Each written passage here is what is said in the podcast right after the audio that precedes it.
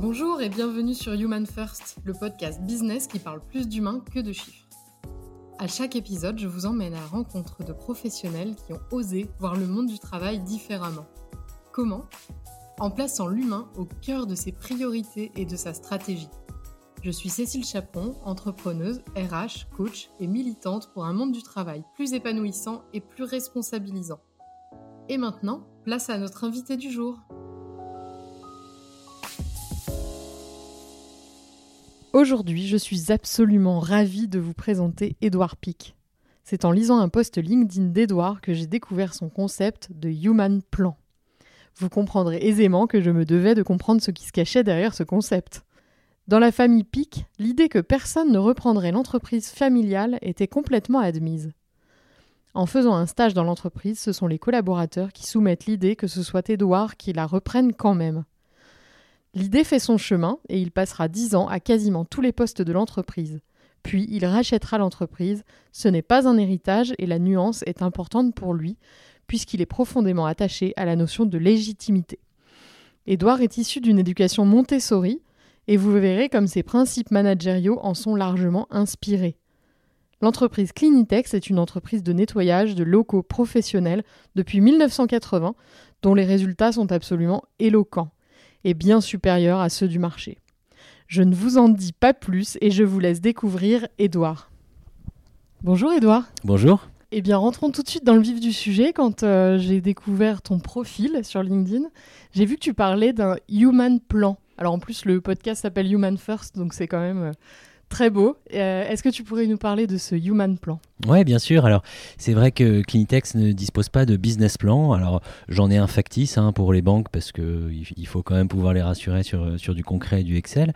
Mais en fait, euh, je, me suis rendu compte qu'on faisait dire ce qu'on voulait euh, à ce genre d'outils de, d'outils de, business plan.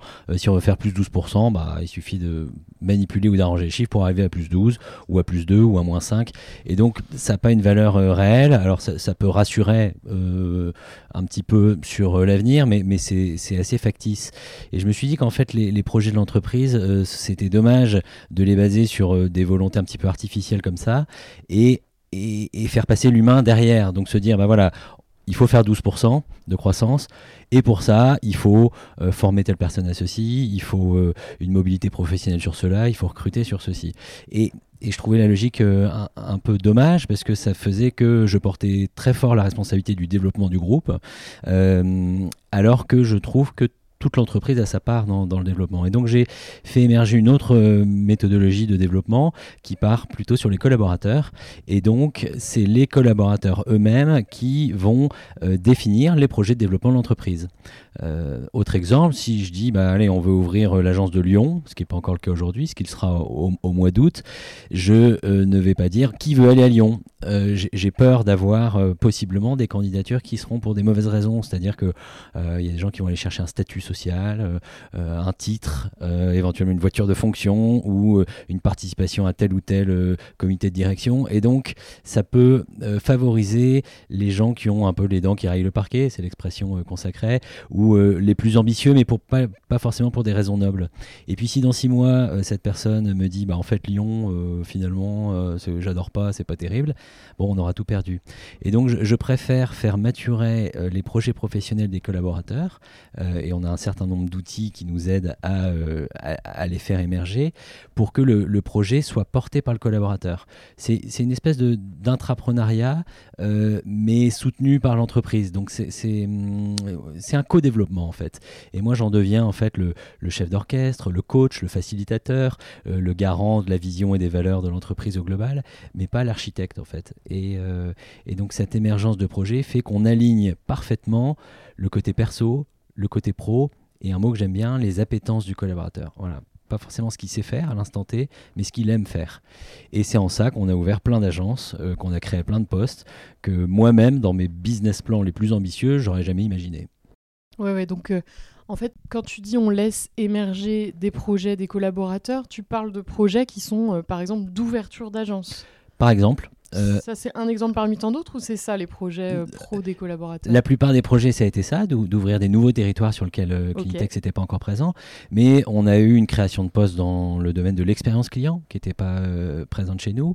On a des postes ici au service support qui sont créés en termes de développement commercial aussi, donc des, des, fonctions commerciales au niveau du groupe et puis au niveau de l'agence, puisque nos fonctions commerciales étaient localisées en agence auparavant. On a des fonctions de euh, transversales de formation sur des sujets de paye, par exemple, qui ont été créés. Voilà, et des choses que j'avais jamais imaginées, mais qui étaient euh, très contributives pour l'entreprise et, en support euh, des agences. Est-ce que tu peux nous remettre un petit peu dans le contexte? Vous êtes combien chez Clinitex? Il y a combien d'agences? Vous avez combien de clients? Alors aujourd'hui, Clinitex, euh, qui a été fondé en 1980 par euh, mon père Thierry, hein, entreprise familiale, euh, compte 4000 collaborateurs, 6000 clients abonnés, puisque nous on a une formule d'abonnement avec nos, clients, une forme de récurrence, et on fait à peu près 60 millions de chiffre d'affaires sur une quinzaine d'agences en France. Voilà. On couvre pas encore tout, tout, le territoire. Là, ça, ça va dépendre du, Human Plan. il y a, par exemple, dans l'Est, on n'est pas encore présent, et, à Bordeaux ou Toulouse, mais à peu près tout le reste du territoire est couvert. Oui, donc, donc 4000 euh, collaborateurs pour une quinzaine d'agences. Les personnes qui font le ménage sont intégrées à l'entreprise. On voit pas mal d'entreprises où c'est pas toujours intégré. Là, ça l'est. Ça l'est, ouais. On fait pas appel à l'intérim et euh, on fait pas de sous-traitance avec d'autres euh, prestataires. Donc 90% euh, de nos salariés sont en CDI. les 10% de CDD sont des surcroîts d'activité ou des remplacements pour la plupart. Et en fait, oui, ils sont salariés de l'entreprise mais ne viennent pas dans nos locaux. Ils vont partir de leur domicile pour aller directement sur un site d'intervention, voire plusieurs dans la journée. Et c'est vrai que je parlais de mon Human Plan tout à l'heure. Sur les 4000 collaborateurs, on en a à peu près 200 qu'on appelle les collaborateurs support oui. Donc ça va être euh, à la fois les personnes du siège, ici au siège on est une trentaine, hein, donc c'est une petite structure, et puis les staffs support d'agence qui vont être euh, du directeur d'agence jusqu'aux commerciaux en charge du développement, mais aussi ce qu'on appelle chez nous les managers propreté, qui vont encadrer les prestations de propreté euh, avec les agents. Et donc ce Human Plan, il concerne les 200 supports pour l'instant. J'ai l'ambition et le rêve de faire ça pour les 3800, mais c'est une voilà, un tel gisement qui peut émerger en termes de, projets, d'appétence, d'envie, que j'ai envie d'être prêt parce que ça pourrait être très déceptif d'ouvrir cette porte et de finalement la refermer par manque de, ressources pour mener à, bien les projets des collaborateurs. Donc ça viendra, ça viendra. Il va falloir embaucher des RH. Ouais, ouais, c'est un peu ça. Ok, j'allais justement te poser euh, la question, c'était quoi ton rêve pour euh, la suite de, de ce Human Plan? Donc euh, t'en parles un petit peu là. Alors en fait, le, oui, oui, euh, moi j'aimerais bien qu'il se pérennise. On, on, l'a fait il y, a, il y, a, quelques années de ça, euh, à un moment où j'avais l'intuition de, euh, voilà, d'aller chercher vraiment cette énergie et, ces projets chez les collaborateurs, sans créer des voies royales un petit peu dans, dans, les carrières, de dire bah as fait tel poste, ensuite tu as fait tel poste, et puis l'étape suivante c'est de prendre tel poste. Oui, c'est pyramidal. Voilà, et, et, et, en fait ça fait appel à une espèce de, de, de voie tracée plutôt que de chemin individuel du collaborateur. Et j'ai l'autre jour, tu parlais de LinkedIn, euh, un truc qui disait le management euh, est une compétence, donc ça, s'apprend en fait. Euh, et donc c'est nécessaire de, bien aligner ce que va être capable de faire le collaborateur avec le projet. Mais si on dit, bah voilà, tu as, fait tel et tel poste et maintenant la suite c'est ça, bah, c'est pas forcément aligné avec ce que souhaite le collaborateur. Et à ce moment-là, quand j'ai pris conscience de ça, ça venait aussi en, doublon de euh, difficultés de recrutement sur certains postes euh, clés de l'entreprise, euh, des postes à responsabilité managériale, parce qu'on a une grande culture de l'autonomie, on a une grande culture de la liberté. Et donc, si on avait des gens qui n'étaient pas acculturés au système de fonctionnement, ils arrivaient avec leurs préjugés, la méthode de fonctionnement, parfois un peu autoritaire, et ça fonctionnait pas. et ça faisait beaucoup de dégâts. Donc, partant de ces deux intuitions, l'envie de bien être en alignement avec le collaborateur et euh, recruter sur des postes clés, je me suis dit tiens, on va créer une petite académie en interne euh, pour détecter voilà ceux qui ont une petite flamme intérieure. C'est vraiment parti de là, une petite intuition de se dire j'ai une petite braise au fond des tripes, et ben moi, Edouard, je vais souffler dessus et on va voir ce qui émerge. Et euh, éventuellement, ça l'éteindra, dont acte. Éventuellement, ça fera un feu de Bengale, et tant mieux. Et donc, j'ai créé ce qu'on a appelé Clean Boost, une petite académie en interne. Je pensais avoir 4 ou 5 candidats que voilà, quand on fait des, revues un petit peu de, des effectifs, on se dit bah tiens, lui il peut être évolutif, lui il a l'air pas mal. J'en ai eu 18. Voilà, donc ça, a surpassé tout ce que, tout ce que j'imaginais. Et donc on a dû faire deux promos de neuf et qui, euh, sur euh, neuf mois, le temps d'une gestation, c'était ce timing-là était, était, volontairement choisi, on les a fait euh, bah, déjà se découvrir entre eux, puisqu'ils travaillaient dans différentes agences, ils ne se connaissaient pas forcément. On a ensuite ouvert un peu leur, leur, chakra, si je puis dire, en termes de développement personnel. Donc ils ont fait des tests de talent, des tests de valeur, ils ont été faire des études graphologiques, enfin voilà, un certain nombre d'outils qui leur ont permis en fait de faire une introspection et de mieux se connaître. Voilà, avec quoi je suis à l'aise, c'est quoi mes moteurs, c'est quoi qui me fait lever le matin? Tout ça pour se découvrir. Euh, ensuite, on, les on, leur a fait faire des visites inspirantes dans d'autres modèles économiques, d'autres choses qui a permis voilà, de nourrir une curiosité et, d'ouvrir un petit peu le champ des possibles. Et enfin, on les a fait découvrir d'autres agences. Donc, ils ont fait des tours en interne, euh, voir les fonctionnements de réunions qui ne sont pas pareils d'une agence à une autre, la manière de servir les clients qui peut être différente d'une agence à une autre. Et tout ça, voilà, les a beaucoup nourris. Et ensuite, bah, en fait, la balle était dans leur camp. Le programme s'arrêtait à, bah voilà, maintenant vous vous connaissez bien, vous connaissez l'environnement euh, autour de vous, vous connaissez bien l'entreprise voilà, c'est votre petite Bresse, c'est quoi? Et c'est ça qui a décuplé un petit peu les, forces et les projets de l'entreprise, puisque ça, ça a généré plein d'ouvertures de, d'agences. Euh, on a ouvert euh, trois agences en région parisienne, on a euh, ouvert à Orléans, on a ouvert à Nice, à Fréjus. là, là, il y a 15 jours, donc mi-juin, on a ouvert à Montpellier. Et là, dans un mois et demi, on ouvre à Lyon. Voilà, donc c'est vraiment ça, a vraiment décuplé euh, les projets de développement, euh, plus les postes que je citais tout à l'heure qui sont créés euh, dans différentes agences et au siège. Donc voilà, ça, a été vraiment une espèce de, volcan qu'on a décapsulé et, qui est un peu inarrêtable derrière. Vous vous faites accompagner dans ce processus?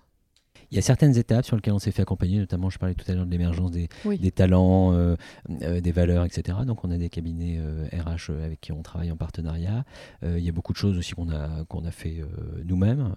alors il y a la graphologue qui fait des études graphologiques, ça, j'ai pas encore cette compétence-là. Et, et, en fait, la force de ce truc-là, c'est que j'ai certains collaborateurs dans ces promos, il n'y a, pas eu un projet par collaborateur. Il y en a certains qui se sont dit, mais en fait, j'adore mon métier, je suis fait pour ça. Et la voie tracée de me dire, bah, je suis commercial senior, il faut que je passe directeur d'agence, en fait, elle s'est éteinte d'elle-même sans générer une frustration de dire, toi, t'es pas fait pour ce métier-là, qui serait un petit peu fermer la porte de mmh. manière brutale. Là, le chemin a été fait par la personne. Par la personne. Et donc, c'est beaucoup plus simple. Et il y, a un autre phénomène qui est arrivé, que j'avais assumé au début du programme, c'est que parmi les neuf premiers, j'ai eu deux départs. Voilà. Et je m'étais dit, quand j'ai lancé ce programme, attention, vous allez vous découvrir, vos envies, vos ambitions, votre rythme aussi. Euh, peut-être que ça va vous, vous, ouvrir la porte vers euh, quelque part d'ailleurs. Et c'était assumé. Et en fait, c'est deux collaborateurs qui, euh, euh, soit n'étaient pas mobiles géographiquement et avaient une envie de prendre une, direction de business unit sur un territoire donné, mais sans être mobile, et qui n'avaient pas le temps. Voilà, il fallait que ça, arrive tout de suite. Bon, sauf qu'il y a des postes qui sont déjà staffés, et donc bah, on s'est quitté. Ils ont pris leur décision par eux-mêmes. Voilà, exactement. Et en fait, on gagne tous du temps. Mm, mm. Euh, plutôt que de, de s'arc-bouter sur euh, euh, faire miroiter des choses qui n'arrivent pas et puis désengager, démobiliser le collaborateur. C'est en plus très contagieux le désengagement. carrément. Et donc, j'ai envie de dire, voilà, alors j'ai été déçu de leur départ. Mais en même temps, quelque part, il faut assumer que si on est là pour aligner le collaborateur avec ses envies profondes, pas que ces envies profondes, elles peuvent se faire euh, hors de l'entreprise. En dehors, Voilà. Et, ça, puis, la, la, carrière n'est pas finie, ça se trouve, ils reviendront. Et peut-être, peut-être. Euh, et toi, Edouard, euh, c'est quoi ta petite flamme, ce qui te fait lever le matin? Tu es dans une entreprise familiale que tu as repris? Oui. donc toi, c'est quoi ta petite flamme? Ah bah alors, si je la résume comme je viens de la décrire, moi, c'est de permettre aux collaborateurs de réaliser leurs rêves professionnels. Voilà.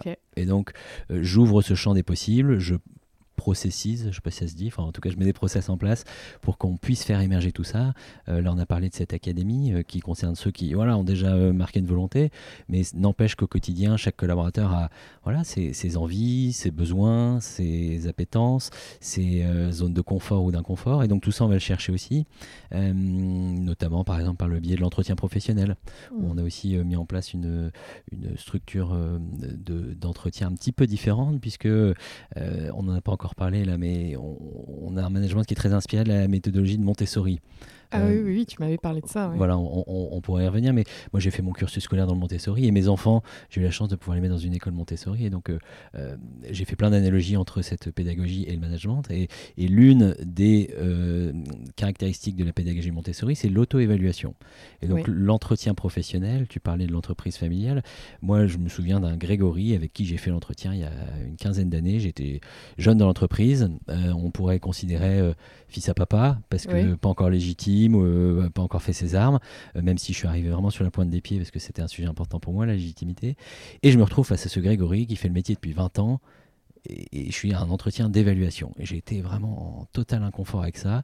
Et je suis resté avec cet inconfort quelques années, le temps de prendre les mains de l'entreprise et de pouvoir euh, rechanger un petit peu cet entretien.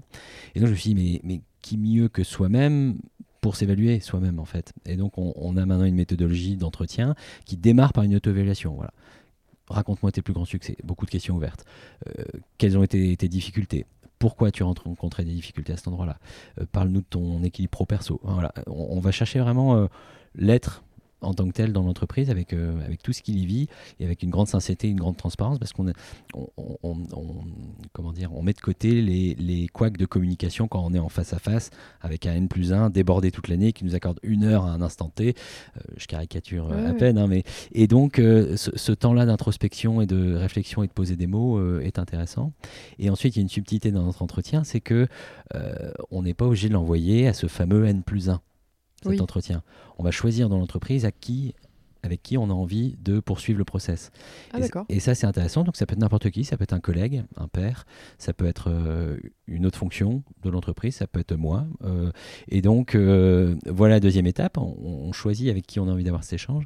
Et ensuite, on fait un échange en marchant. Voilà, pareil pour casser quelques euh, euh, parasites de la communication quand on est assis en face à face, euh, la posture, les yeux, le regard, la tenue, tout ça sont plein de petites fritures. L'autre qui prend des notes et après on passe son temps à se dire mais qu'est-ce qu'il a écrit et en plus en écrivant il perd le fil. Enfin bref, voilà. Alors qu'en marchant, on est en mouvement, on est côte à côte, on est à l'air libre, il y a plein d'études scientifiques, je ne suis pas pro, mais, ah qui expliquent que le cerveau est bien plus euh, créatif, ouvert et, productif quand, quand, il est en mouvement.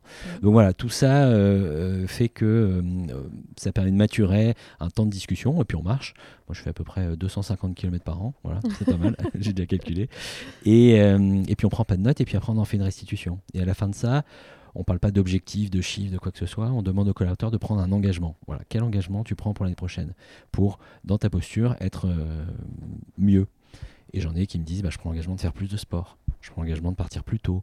Euh, ah oui, c'est pas forcément professionnel. Non, c'est surtout pas professionnel. C'est plutôt dans l'attitude, la, posture, le, hmm. comportement pour euh, voilà, un collaborateur heureux fera un client satisfait. C'est une des baselines de, de, de l'entreprise. Chouette. Est-ce que vous avez d'autres choses inspirées de Montessori?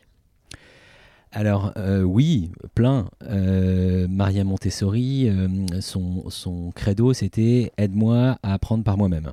Et donc le rôle du tuteur, de l'enseignant, du prof, du leader en entreprise euh, va être d'autonomiser son collaborateur dans ses apprentissages, ses expériences, euh, ses, connexions avec les uns les autres.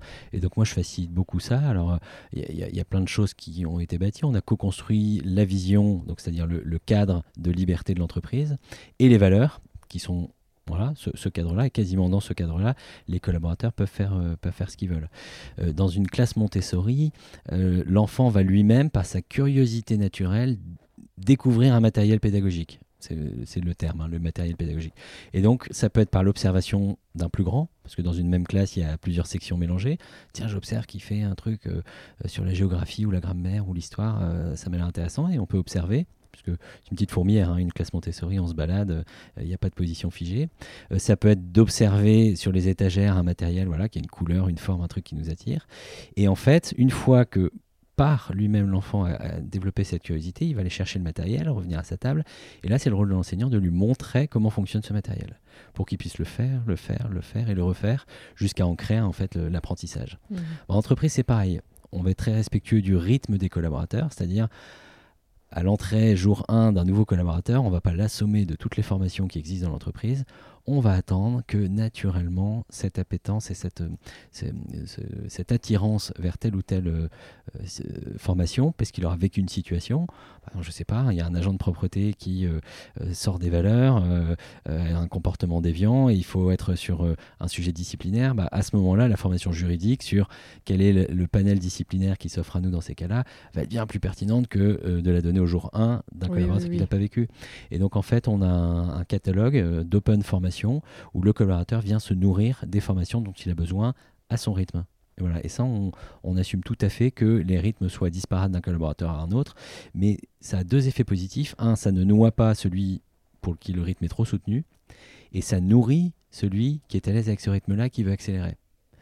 Et tu vois, la collaboratrice de mon Human Plan là, qui part à Lyon euh, ouvrir une agence, bah, ça fait six mois, elle fait toutes les formations de tout, parce que voilà, pour nourrir son projet à venir, elle, euh, elle s'est sentie en besoin d'acquérir euh, toutes ces compétences. voilà.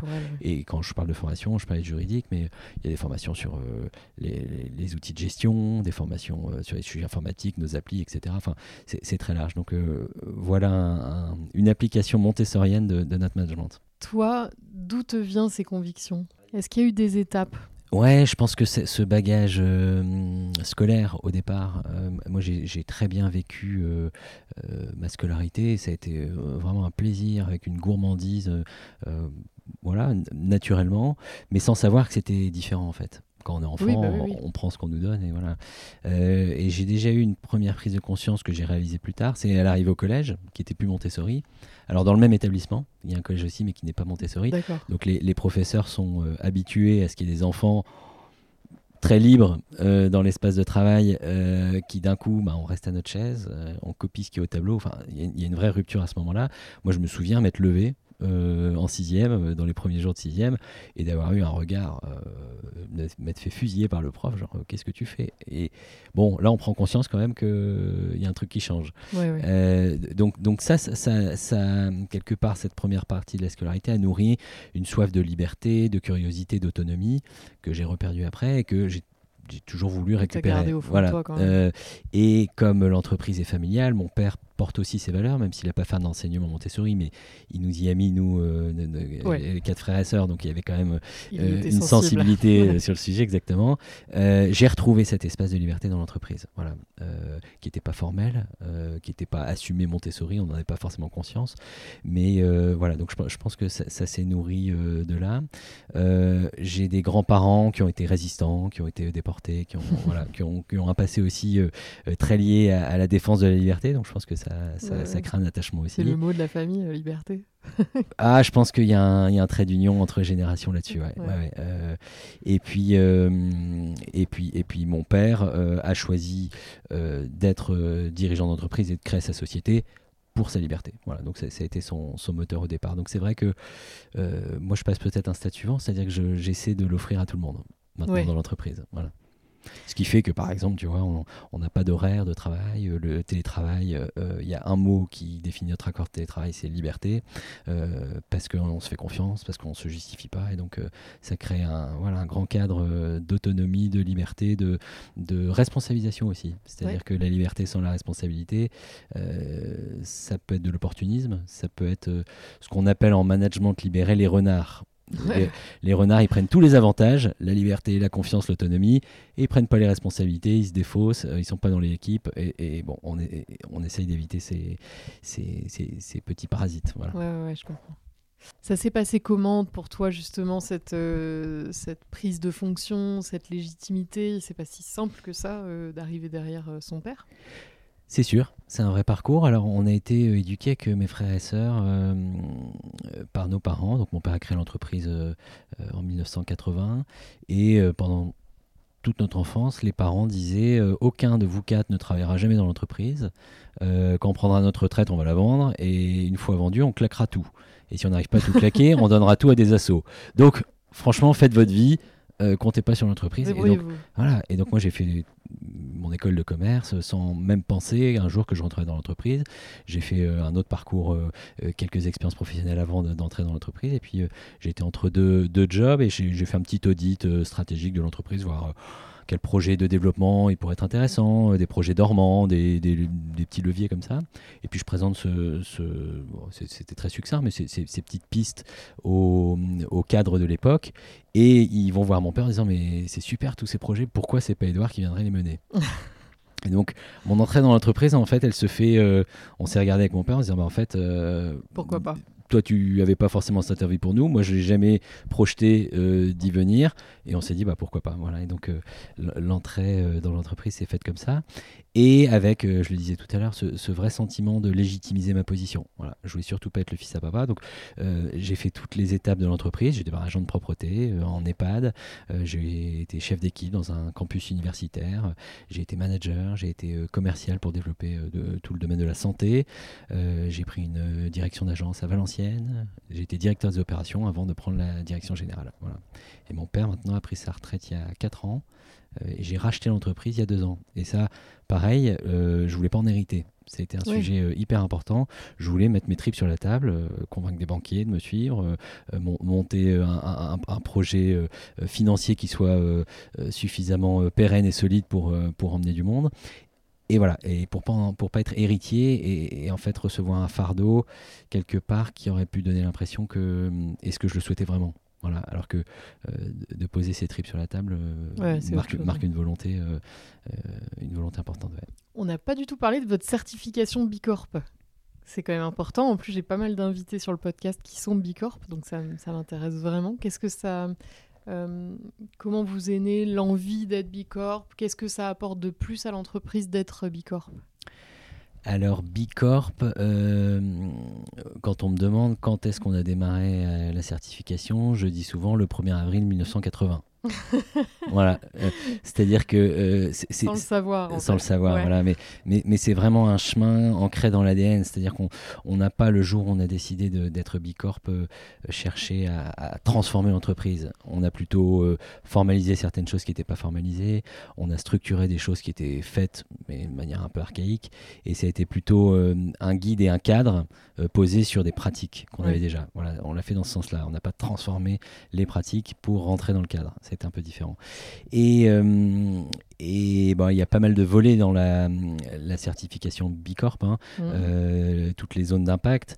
Euh, nous, on est très fort, c'est sur les sujets liés à tout l'environnement social, donc la politique d'accompagnement qu'on peut avoir avec les agents de propreté, la gouvernance aussi de l'entreprise, les sujets environnementaux. Donc on a vraiment pas mal de, de pratiques qu'on a pu valoriser comme ça. Et on a pu prendre conscience aussi qu'on avait des manquements et des choses qu'on a revues récemment sur notamment notre politique achat, voilà, euh, qui a pu être revue. Euh, et ça nous a fait prendre des risques aussi, un petit peu d'audace, euh, puisque par exemple, on a arrêté tous les produits chimiques et les contenants plastiques pour nos produits d'entretien.